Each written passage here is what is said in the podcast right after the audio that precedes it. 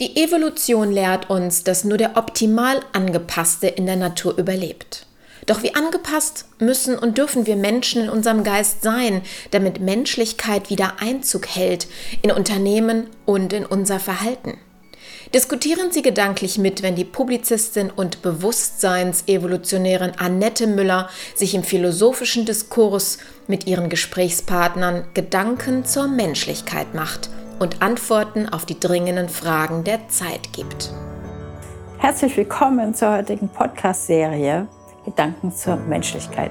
Heute bei uns zu Gast nicht der Falk, sondern der Henrik Habermann aus der Nähe von Köln. Genau. Herzlich willkommen, Hendrik. Hallo, lieber Annette.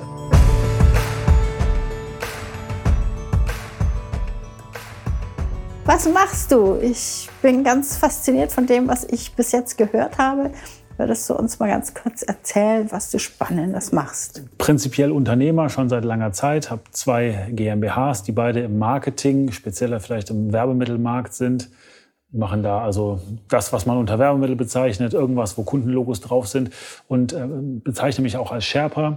Ich habe ähm, eine Situation gehabt vor ein paar Jahren, wo ich mir gewünscht hätte, dass mir jemand ein bisschen hilft. Das hat was mit unserer unternehmerischen Situation zu tun gehabt und auch mit äh, meiner familiären Situation, mit meiner Tochter, die damals geboren wurde, die schwer behindert ist. Ähm, und nun helfe ich Menschen, die in ähnlichen Situationen sind, die Schicksalsschläge haben, wieder zur High Performance zu kommen, wie ich es manchmal nenne, damit umzugehen und da aus diesem Loch, wenn man denn drin ist, rauszukommen. Genau, das ist das, was ich gehört habe von dir. Du hast also eine behinderte Tochter und ähm, der hat ein Down-Syndrom, ist das richtig? Nein, nein, die hat eine Chromosomenstörung. Die hat eine Chromosomenstörung. Keine, keine mhm. genau.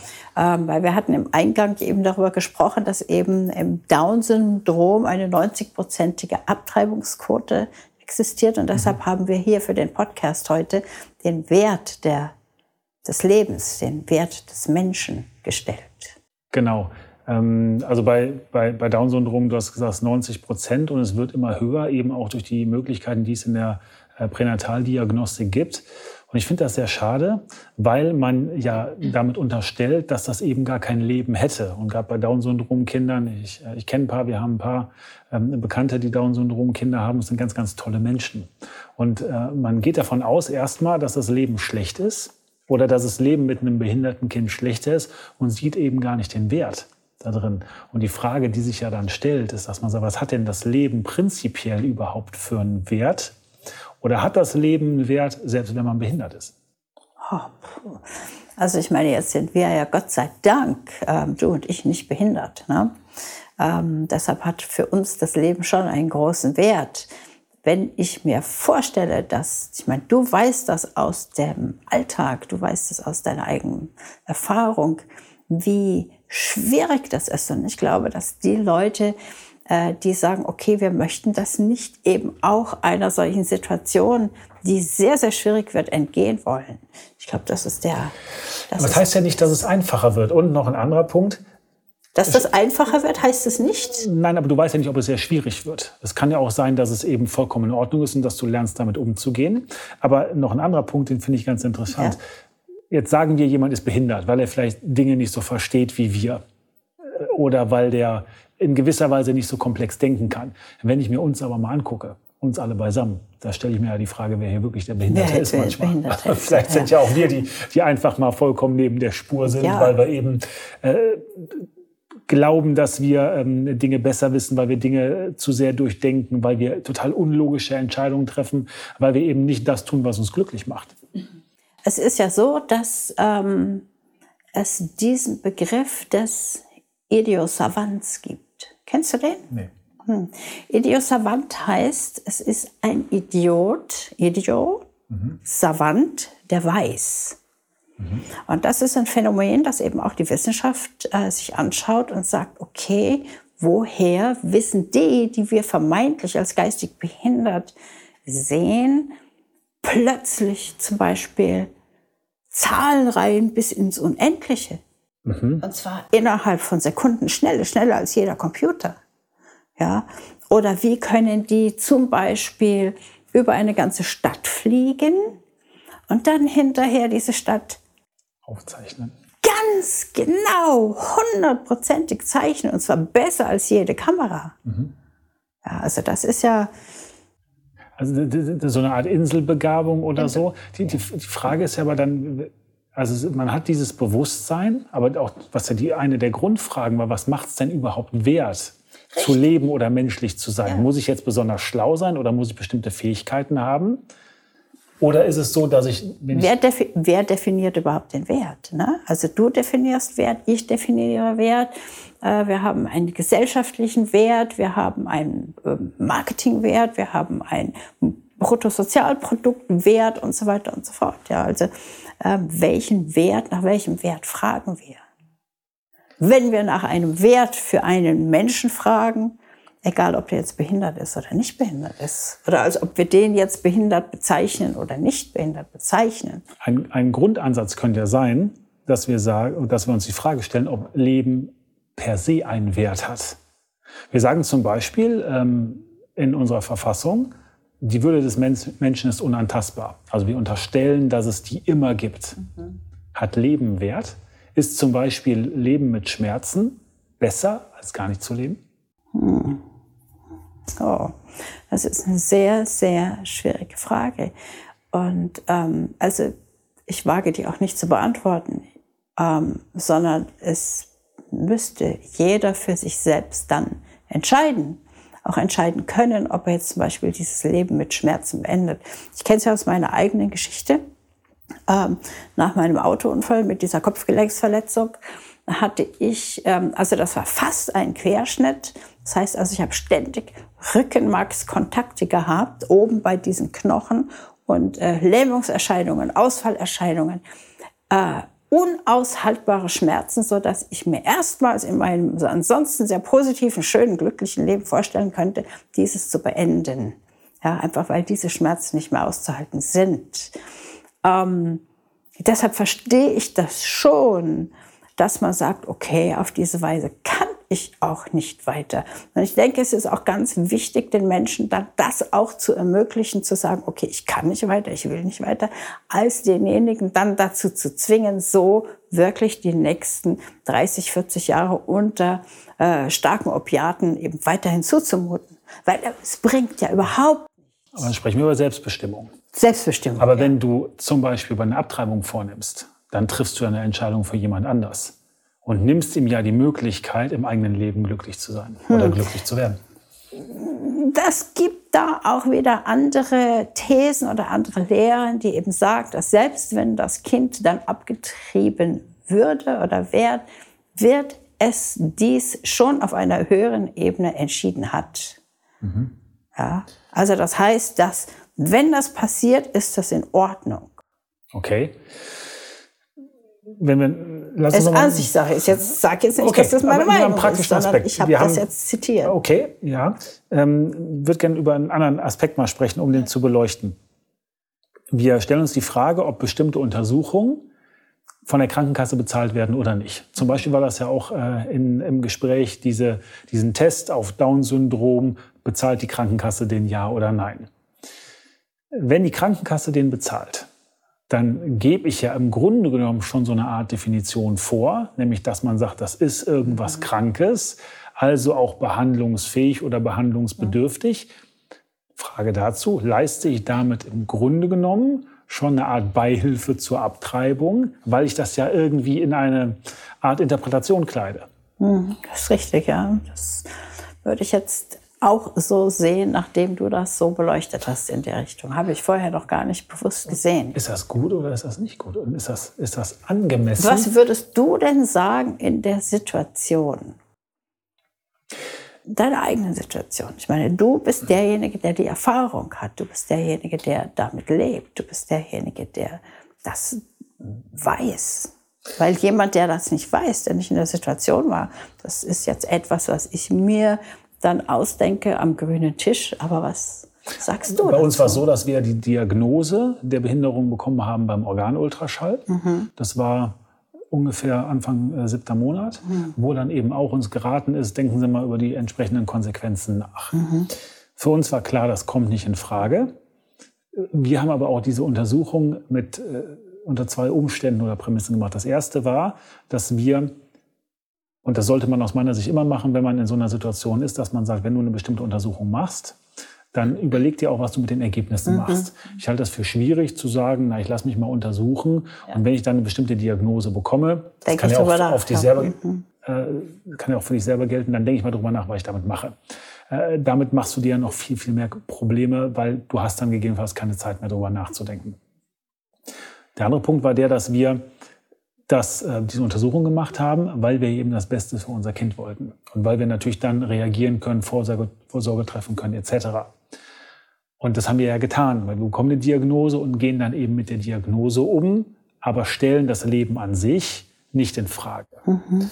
So war das bei uns. Mhm. Und äh, deswegen kann ich natürlich nur für meine Situation und äh, für das, wie ich damals war und für den für äh, der Mensch, der ich damals war, sagen, so sind wir in der Tat damit umgegangen. Hm. Haben also auch gesagt, das Leben an sich hat einen Wert, wir möchten das Kind ja haben und jetzt lernen wir damit umzugehen, was ja nicht bedeutet, dass das immer leicht wird. Ja. Trotzdem dem Ganzen den Wert geben. Also wenn ich mir jetzt vorstelle, ich meine, siebter Monat ist schon ein richtiges Baby. Ich bin ja selber. Ende sechster, Anfang siebter Monat ja, oder sowas. Ja. Ähm, ich bin ja selber Mama, also ich weiß ja, wie das ist, ein Baby im Bauch zu haben und zu merken, wie das wächst und groß wird. Und äh, boah, das stelle ich mir unglaublich schwer vor.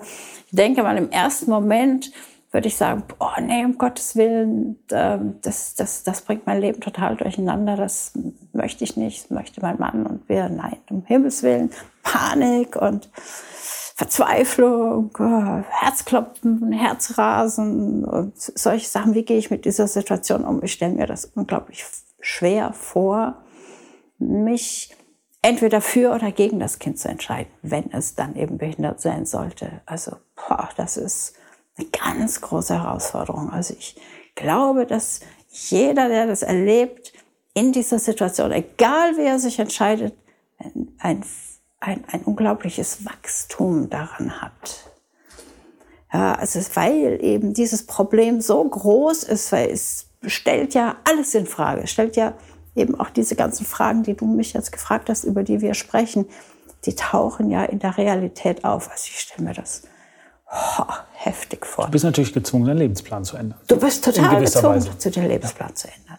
völlig klar. Wenn ich mir jetzt allerdings vorstelle, ich wüsste das, wenn es noch gar nicht so richtig spürbar ist. Ja, zum Beispiel, was weiß ich, sechste Woche, zweiter Monat, wo man also wirklich sowieso davon ausgeht, hm, es ist ja noch nicht so richtig was. Ja, es ist ja noch gar nicht da, es ist ja noch gar nicht spürbar, ist ja noch gar nicht, ich habe das ja noch gar nicht treten gefühlt. Ja, ich habe diese Beziehung noch gar nicht so aufgebaut. Da könnte ich mir dann vorstellen, hm, puh, tja, erspare ich mir was, erspare ich dem Kind was? Also das sind schon schwierige Fragen. Du kannst es immer schwierig machen. Du kannst dann natürlich auch sagen, okay, jetzt hast du eine Chromosomenstörung, ist aber lebensfähig, aber stell dir vor, du hättest eine und da wäre es eben nicht. Mhm. Und das Kind würde offensichtlich sehr stark leiden. Mhm. Wäre es dann nicht irgendwie eine Art Gnade oder wäre es dann nicht wirklich für alle besser, weil du Leiden ersparst? Mhm. Ich spreche ja über das Wert des Lebens. Ne? Ist das dann lebenswert oder nicht? Weil früher, soweit ich weiß, hat man diese Kinder zwar zur Welt gebracht, aber man hat sie eben nicht ernährt. Was mir mal sehr zum Nachdenken gegeben hat, und das, das kommt auch zu dieser Frage, hat Leben prinzipiellen Wert? Viktor Frankl hat das ja für sich beantwortet, also Psychologe und ähm, Jude im, im, Konzentrationslager, der ja ein Buch geschrieben hat, trotzdem Ja zum Leben mhm. sagen mhm. und sagt, Leben hat immer einen Wert und es gibt einen Sinn des Leidens. Mhm. Also er hat die Frage ja für sich beantwortet. Ähm, nämlich so eindeutig, dass er sagt, also selbst wenn man leidet, ist es, ist es das wert und es ist sinnvoll, es hat sein, seine Berechtigung, hm. dass es das macht. Ähm, Wobei wir beim Sinn des Leidens sind und damit bin ich überhaupt nicht einverstanden. Inwiefern? Also wenn wir dem Leid einen Sinn zuordnen, dann werden wir viel mehr leiden, als wenn wir sagen, Leiden ist überflüssig. Das bedeutet ja nicht, dass wir Leiden gut finden müssen, aber können wir sagen, Leiden hat eine Notwendigkeit? Zum Beispiel aus der Perspektive heraus, wenn du Schmerzen hast oder wenn, wenn dir irgendwas Schmerzen bereitet im physischen, im psychischen nicht, Bereich, ja. musst du was ändern. Ja, natürlich. Das heißt, ohne den Schmerz hm würdest du die Notwendigkeit der Veränderung gar nicht sehen. Ja, aber was ich dann möchte, ist den Schmerz abstellen. Die Veränderung will ich haben, ganz pragmatisch. Ja, aber dazu brauchst du ja auch einen Schmerz. Wenn du kein Frühwarnsystem hast, wenn äh, keine rote Lampe angeht, äh, wenn keine Sirene geht, würdest du ja gegebenenfalls ganz normal weitermachen. Das heißt, letztendlich ist das bedeutet ja nicht, dass wir den Schmerz suchen. Mhm. Ich würde mal sagen, es geht ja immer schon um Gefallen und selbst Masochisten haben ja eben Gefallen an dem, was da passiert. Dass wir aber letztendlich darauf angewiesen sind, dass wir eine Art Korrektiv brauchen, damit überhaupt was passiert. Könntest du dich mit dieser Idee der, des Schmerzes als Korrektiv, äh, Kontrollfunktion also, anfreunden?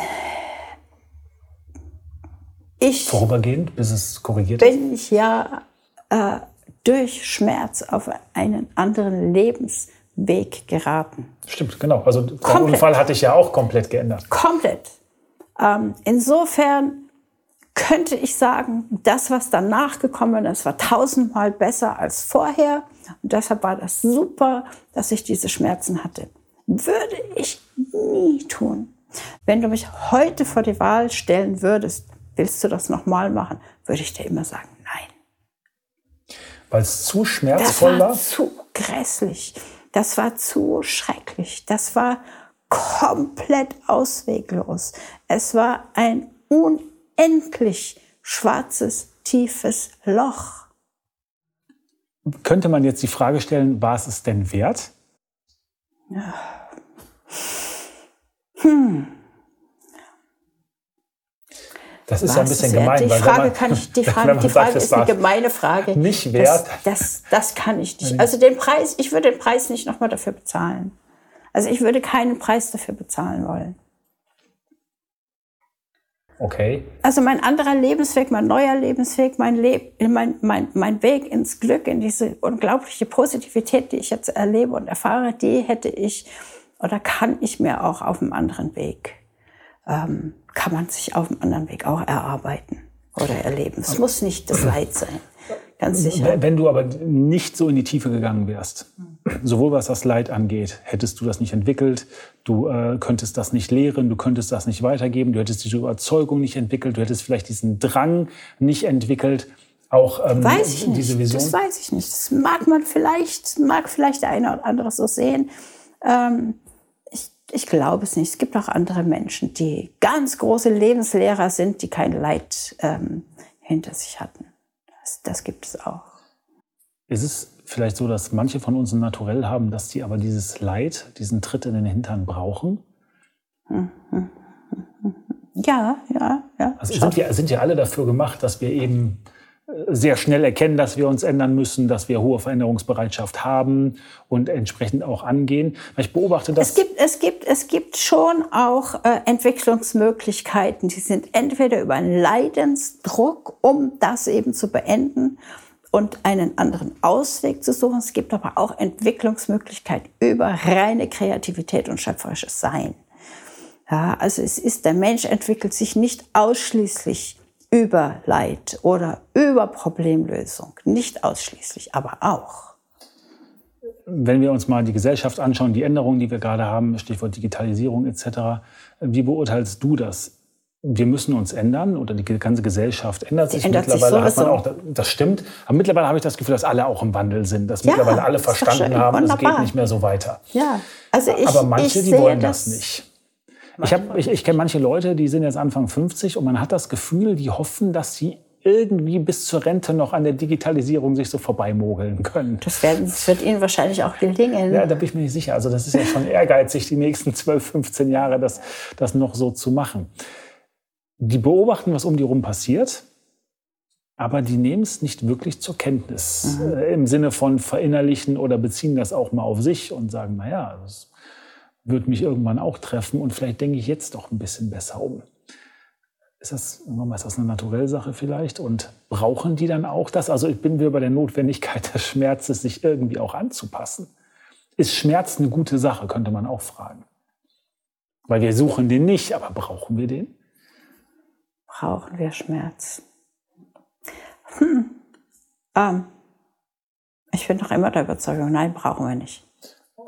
Brauchen wir nicht, nein, brauchen wir nicht. Ich glaube an, ich glaube an die unglaubliche hohe Intelligenz des Menschen. Ich glaube einfach, ich glaube, man kann dem Menschen und auch der Menschheit so weit vertrauen, dass diese ganze Evolution und die Bewusstseinsentwicklung vonstatten geht, auch ohne extrem, extremes Leid. Okay, das heißt, wir sind vernünftig. Ah, wir sind mehr als vernünftig, wir sind intelligent. Also ich halte Vernunft und Intelligenz für zwei verschiedene Sachen. Ja, vernünftig ist mehr so Ratio, eins und eins ist zwei und wenn ich dies tue, tue ich das. Intelligenz bringt mich viel weiter als über Vernunft hinaus. Okay. Wenn wir das mal eskalieren und jetzt nicht nur über Schmerz, dann sprechen wir über den Tod. Mhm. Steve Jobs hat gesagt, äh, der Tod ist die beste Erfindung, die es gibt, weil sie uns klar macht, dass wir endlich, endlich sind. Ist. Ja, gut. Ähm, okay, im Moment sind wir alle sterbende Wesen. Werdende Wesen, sterbende Wesen, werdende Wesen, sterbende Wesen. Ja, und keiner von uns weiß, wenn wir sterben, wo sind wir dann? Es ist noch keiner sozusagen, der wirklich tot war, dessen Körper wirklich sich schon aufgelöst hatte, in diesen gleichen Körper zurückgekommen. Ähm, wir können alle immer nur vermuten, ist unser Bewusstsein dann noch da oder nicht? Was passiert danach? Natürlich sagt uns das, sagen auch die Weisen, ja, äh, sagen immer, es gibt zwei Dinge, an die du dich jeden Tag erinnern musst. Das kommt aus der indischen Philosophie. Das ist Gott und dein eigener Tod. Und wenn du immer an diese Dinge denkst, wirst du dein Leben an anderen Maßstäben ausrichten und wirst auch anders handeln. Du wirst anders denken und anders handeln und anders in dieser Welt wirken.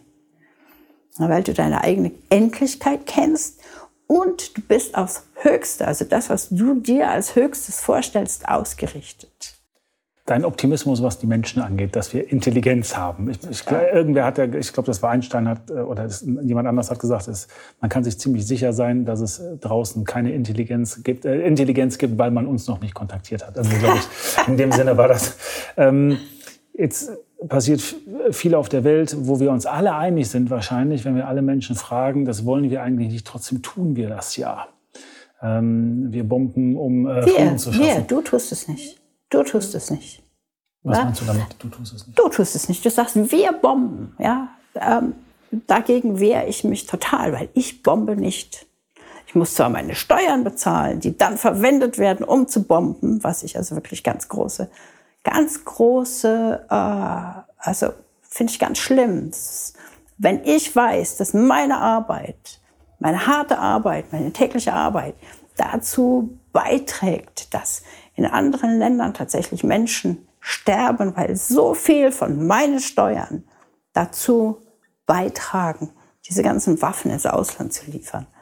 also das ist schon, puh, äh, das halte ich dann für unethisch, Steuern zu zahlen. Okay. Weil ich etwas Böses, sehr, sehr Böses damit unterstütze. Aber das ist wieder ein ganz anderes Thema. Bin ich nicht Teil von der Gesellschaft, die so etwas möglich macht? Und habe ich nicht zumindest vielleicht als Deutscher ein 80 Millionstel oder ein 82 Millionstel Verantwortung dafür? Nein, sehe ich überhaupt nicht so. Überhaupt nicht im geringsten. Weil du und ich, wir würden das nie tun. Nie.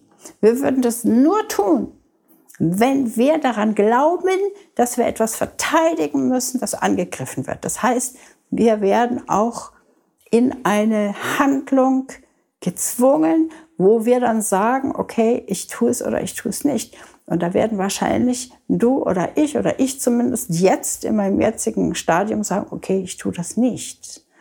Ja, also ich werde lieber erschossen, als selbst zu schießen, sage ich jetzt.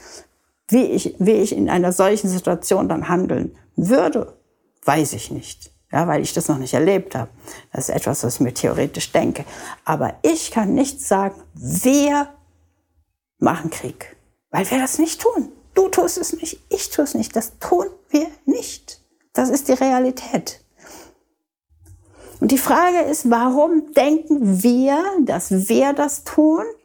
Das ist meiner Meinung nach in unseren Köpfen drin, weil wir das auch so akzeptieren und einfach wiederholen, weil es andere Entschuldigung, weil wir es akzeptieren, weil wir das wiederholen, was andere Leute sagen. Also eine Art Propaganda, dass wir einfach das dann annehmen. Naja, vielleicht glauben. noch nicht mal Propaganda, aber es ist, weißt du, wir sind so gut, wir haben so ein großes Herz, dass wir sagen, okay, wir sind eine Menschheitsfamilie, es sind wir Menschen, wir Menschen, wir bringen uns gegenseitig um.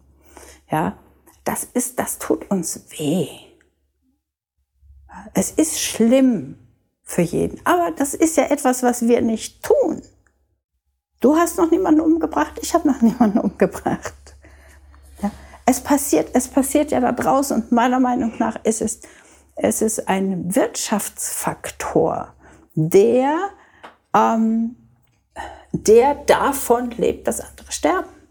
Krieg ist Geschäft. Das ja. ist Geschäft. Das ist rein Geschäft. Aber wir tun uns zumindest weh, gegenseitig. Als Menschen immer wieder.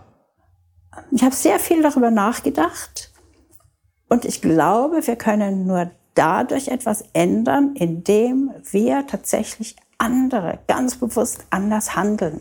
Das heißt, indem wir auch anfangen, anders zu denken, indem du zum Beispiel jetzt sagst, wir ähm, bringen andere um dann würde ich mir jetzt sagen, okay, bevor ich das jetzt denke, sage ich, boah, wir Menschen, schau mal, was wir geschaffen haben. Boah, schau doch mal, auf was wir hier sitzen.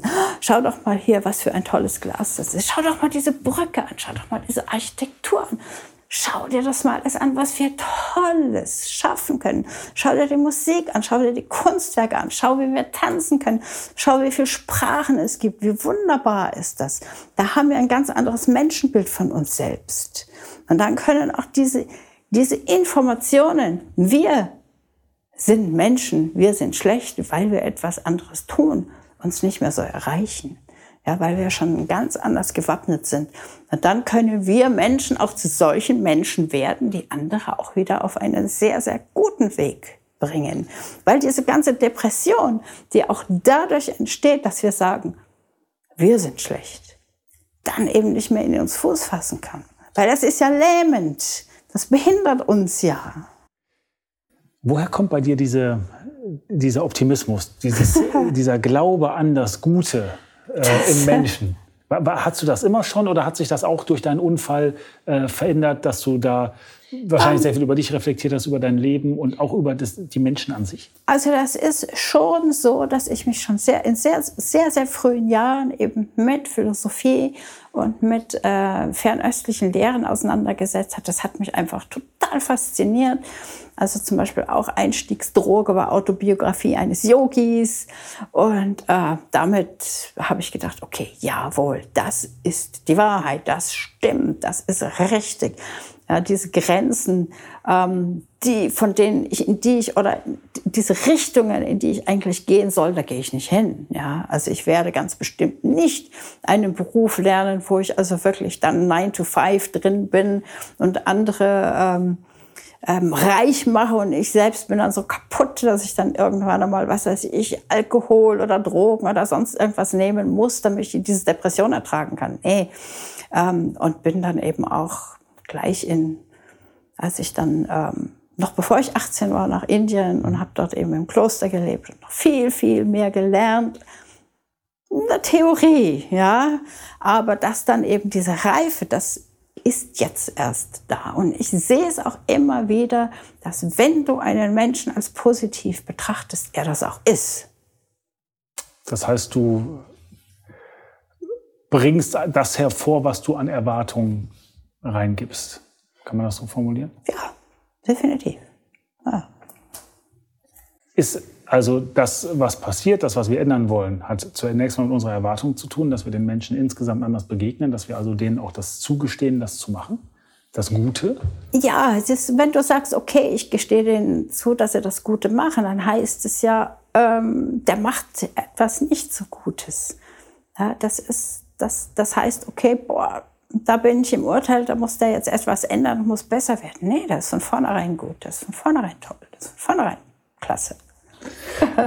aber wir haben trotzdem noch Arbeit vor uns. Und natürlich wir haben, haben wir Arbeit, aber eine positive Arbeit. Das heißt also, du bist jetzt hier nicht dabei, äh, schwere, deprimierende Lösungen zu finden, sondern du bist dabei, wirklich immer noch besser zu werden, weil es geht immer noch besser. Hast du so eine gewisse Leichtigkeit immer an dir? Ja. okay. Auch getragen durch ein Vertrauen oder durch Überzeugung, dass, dass Dinge auch gut sind oder ah. gut werden? Also hast du keine Zweifel an dem, was du tust Nein. oder an dem, wie es werden wird? Nein, gar keine. Nie gehabt, Weil, oder? Äh, ja, ja, doch, doch, doch. Also ich habe äh, in, in, in, meiner Jugend, äh, war ich, glaube ich, eine der verzweifelsten Personen überhaupt. Also ich kann mich daran erinnern, dass ich diese ganze Welt nicht verstanden habe. Ich habe das war grauenhaft. Ich habe täglich geheult. Ich habe, äh, das, kann, das kann nicht stimmen. Das ist nicht logisch. Das ist, das, das bin im falschen Film sozusagen. Ja. Was hast du nicht verstanden an der Welt? Nichts. Nichts habe ich verstanden. Ungerechtigkeit oder das Es war alles für mich total ungerecht und logisch, also unlogisch. Okay. Also diese, ähm, ja, pff, wozu, wozu das alles? Ja, wozu, wo, wozu dieses Ganze? Was muss ich da für ein Blödsinn in der Schule lernen? Ähm, hm, es macht mir eben keinen Spaß und es stimmt einfach nicht. Ich habe einfach gemerkt, es stimmt nicht. Es war meine innere Intuition. Und ähm, ich muss sagen, da hatte ich recht. Und diese ganzen jungen Leute, die heute sagen, das stimmt nicht, das ist nicht richtig so, die haben recht. Aber wie auch damals, heute wie auch damals, haben wir keinen Ausweg. Es wurde mir kein Ausweg gezeigt. Also ich hätte mir gewünscht, ich hätte einen Sherpa gehabt. ja, wie du einer bist, zu dem ich hätte gehen können und der mir tatsächlich zeigt, dass es einen anderen Weg gibt, und zwar einen anderen Weg als über einen Unfall und Leid, ja, zu einem wirklich positiven Menschenbild zu finden, weil ich es ja selber in mir erlebe und erfahre. Kannst du das ein bisschen näher erläutern, wie du das erlebst und erfährst? Ich wollte eigentlich jetzt gerne von dir Sehr gerne. hören, wie du das, was hättest du denn als Sherpa jetzt zum Beispiel zu mir gesagt? Ja? Ich bin da diese verzweifelte 15-Jährige und sag mir, ah, ich habe da keines ganze Leben, es macht keinen Sinn, das ist alles so blöd und ähm, ich bin hier dieser Zwang und was soll das alles? Äh, ich weiß nicht, was ich hier soll. Deprimiert mich alles. Ich bin in der Depression. Es macht mir alles keinen Spaß. Die Arbeit als Sherpa? Wozu sind wir da? Was ist der Sinn des Lebens? Was ist der Sinn des Lebens? Das sind natürlich große Fragen. Die, die habe ich aber gestellt. Und an denen bin ich als Jugendliche wirklich verzweifelt. Weil niemand konnte es mir sagen. Ich bin ausgelacht worden. Was willst du? Die Welt verbessern? Ha, ha, ha, ha, ha. Du gehörst zu der Weltverbesserin. Ha, ha, ha, ha, ha. Heute nennt man es Gutmensch, glaube ich. Ja. ist dann der Vorwurf da. Bei der Arbeit als Sherpa geht es ja viel darum, auch die Leute wieder ähm, in, in ihren Alltag insofern zu bringen, dass man sagt, man ist leistungsfähig. Äh, viel, wo ich auch mit Unternehmern arbeite oder ich zum Aber Beispiel, ja, ich eben in dieser Situation mit diesen unglaublichen Schmerzen, mir kann kein Mensch helfen. Das Einzige, was mir hilft, sind wirklich Medikamente. Wenn ich zu spät nehme, brauche ich intravenöse Medikamente, damit ich einigermaßen funktionsfähig bin. Mein Geist funktioniert nicht mehr. Ich äh, schreibe plötzlich rückwärts, weil es nicht mehr funktioniert. Ich habe Wortfindungsstörungen. Ich habe alles vergessen. Dann komme ich zu dir als Sherpa. Sherpa, ich will heraus aus diesem Tal. Ich will wieder hoch. Ich will wieder in die Sonne, über die Wolken. Also etwas andere Klientel als das, was ich normalerweise habe, weil es ja da auch viel um Unternehmer geht und darum wieder den, darum geht, den Alltag zu managen. Aber es, ist, es gibt insofern ähm, Stellen, weil ich ja auch in einer verzweifelten äh, Situation war, weil sich mein Leben geändert hatte, weil wir ja neben den Schwierigkeiten mit meiner Tochter auch geschäftlich mit dem mhm. Rücken an die Wand standen. Und dann kamen ja eben nach einigen Jahren auch noch weitere Kinder dazu, drei auf einmal, wir haben noch Drillinge bekommen.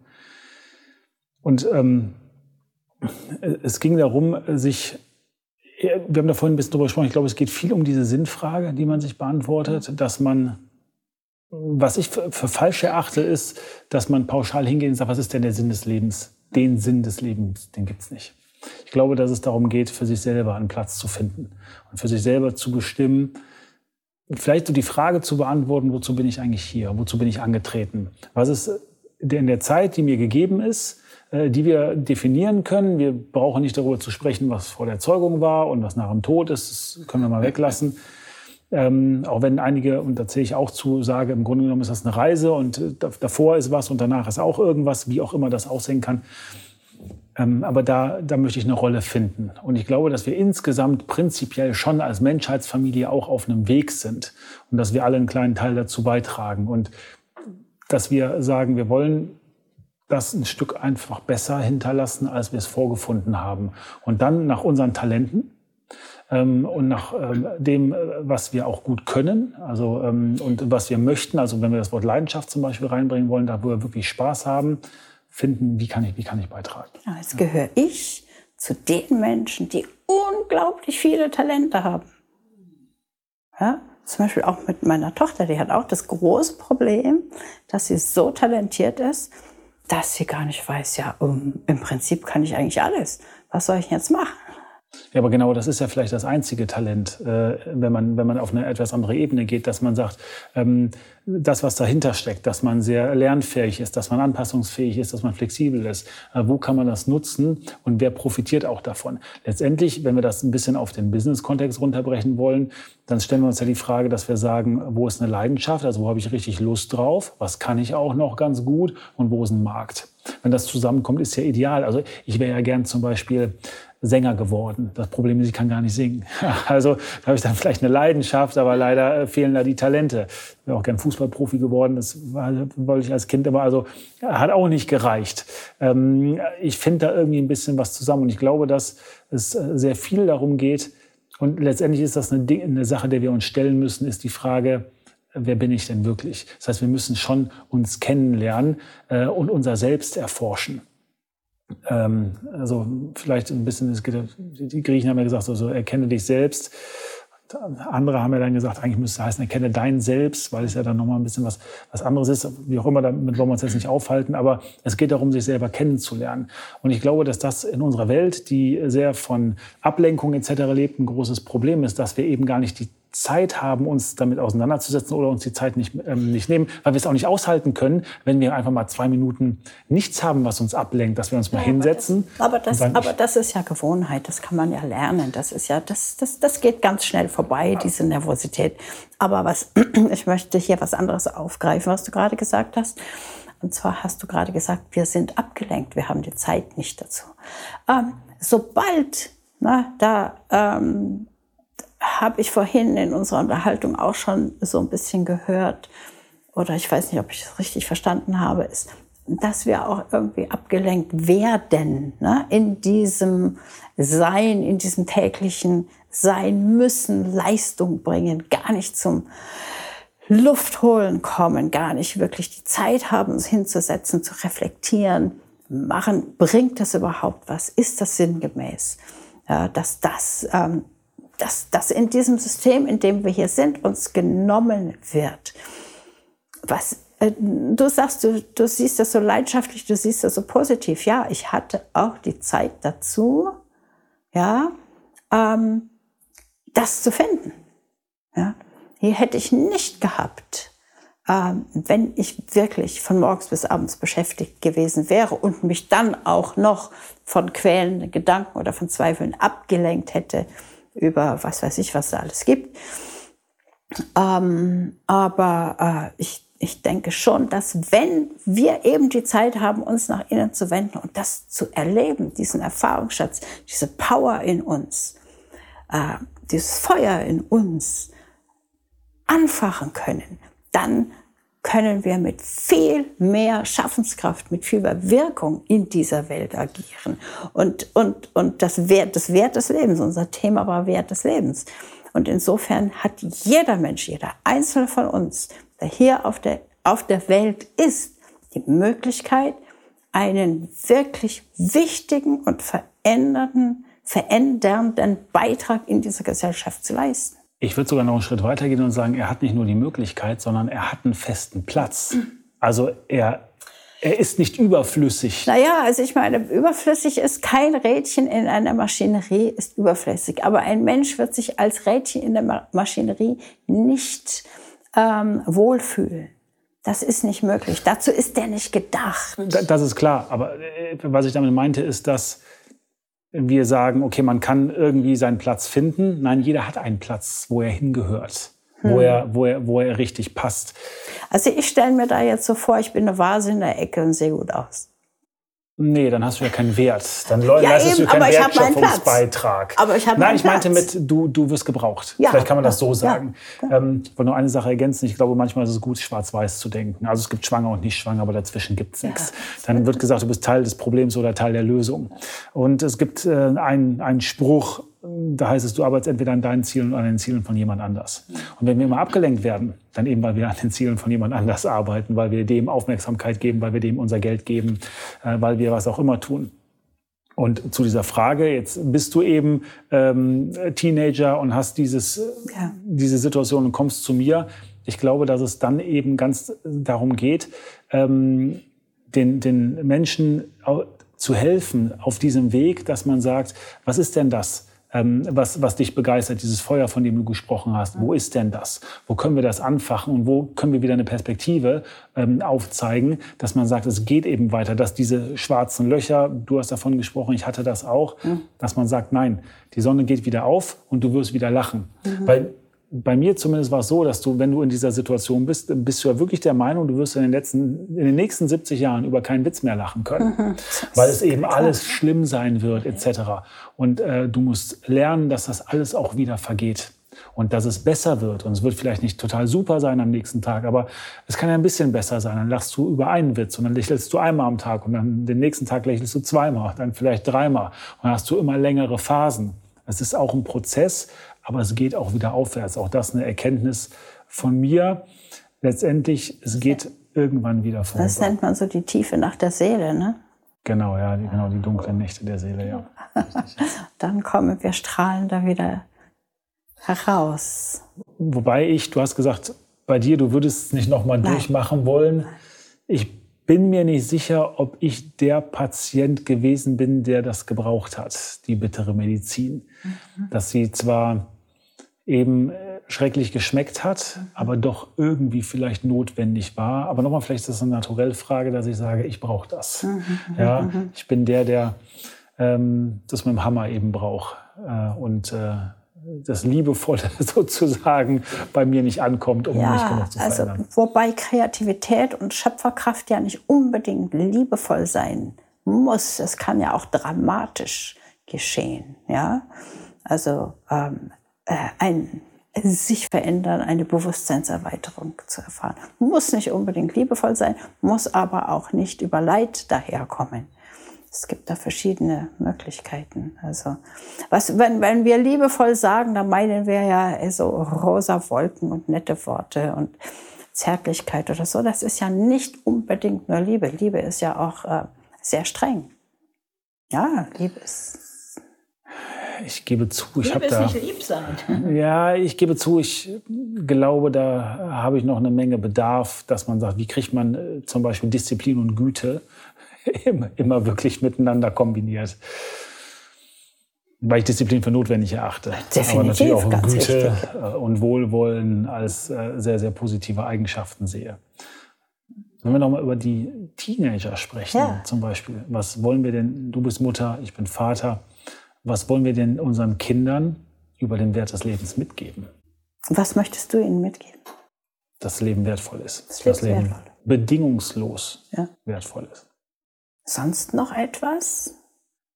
Dass es wert ist, gelebt zu werden. Also ich glaube, das ist in etwas, etwas, in etwas größerem Kontext wichtig, dass man lernt, dass jedes Kind sein Leben leben muss und seinem Leben auch einen Wert geben muss. Es geht auch um Verantwortung, aber es geht darum, das zu leben, das auszukosten und dass es explizit nicht darum geht, die Erwartungen von anderen Leuten zu erfüllen, mhm. sondern dein Leben, lebt dein Leben, mach dein Ding.